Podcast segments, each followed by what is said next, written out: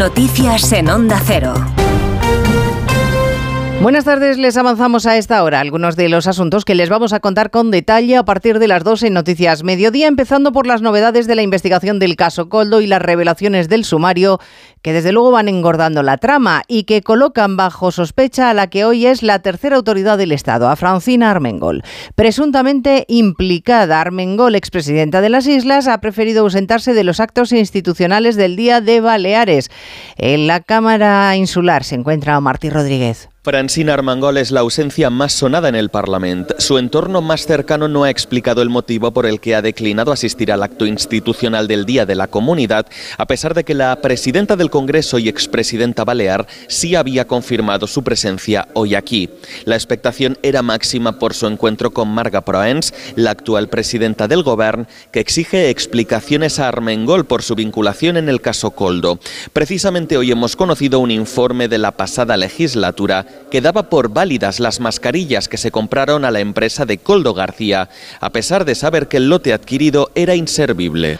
El Partido Popular exige explicaciones y denuncia, lo ha hecho en más de uno la actual presidenta de las Islas, Marga Proens, que su antecesora tardó tres años en reclamar el dinero de las mascarillas que se contrataron supuestamente de manera fraudulenta con la empresa de la trama de Coldo y que por, eh, supuesto eran defectuosas como han explicitado los informes técnicos.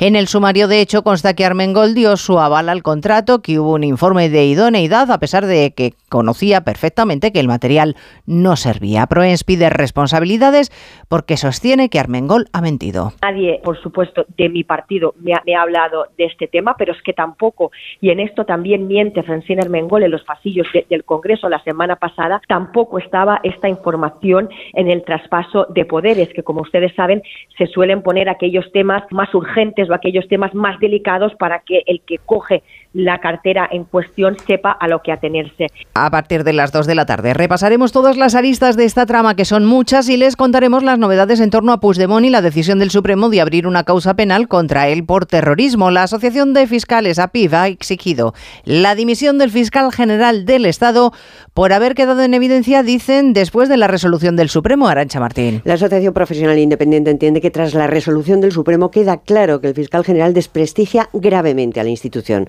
La postura mantenida por el Ministerio Público, afirma la asociación, ha sido desautorizada por unanimidad por la Sala Segunda del Supremo. Entienden además que es aún más grave dado que también la Junta de Fiscales del Alto Tribunal por amplia, amplia mayoría, recuerdan, 11 a 4, consideraba que había elementos suficientes para entender que en el caso Tsunami se podía incluir el delito de terrorismo y que Puigdemont era responsable de ello. Incide además la asociación en que, como dijo ayer el Supremo, la memoria de la Fiscalía de 2020 con Dolores Delgado al frente también veía indicios de terrorismo. Por eso exigen la dimisión del fiscal general por la dignidad de la institución, dicen, no puede exponerse un minuto más a esta cadena de desprestigios. El gobierno está poniendo empeño en explicar que la decisión del Supremo no debe suponer un freno en la negociación con Junts sobre la amnistía. Y el ministro de Justicia, Félix Bolaños, incluso argumenta que lo único que ha hecho el Supremo es asumir la investigación y nada más.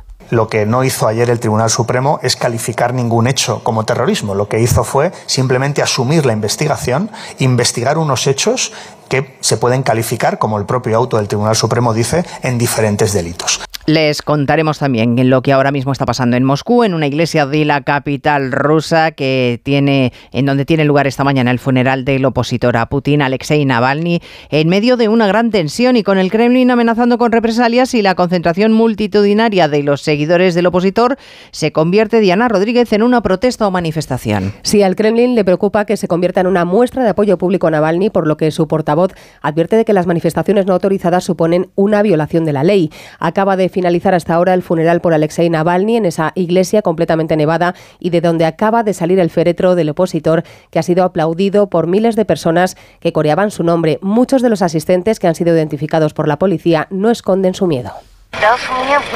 Vine aquí porque era necesario que hiciera esto y la verdad, ya estoy en la edad en la que no tienes miedo de nada. El cuerpo de Navalny será enterrado en el cementerio Borisov, en cuyas farolas han amanecido colgadas cámaras de videovigilancia y otros dispositivos que pueden servir como inhibidores. Y como cada viernes tendremos tiempo para el cine, hoy en particular con el arranque de una de las citas del año más destacadas, la del Festival de Málaga. De todo ello hablaremos en 55 minutos cuando les contemos toda la actualidad de esta mañana de viernes primero de marzo. Elena Gijón. A las 2, Noticias Mediodía.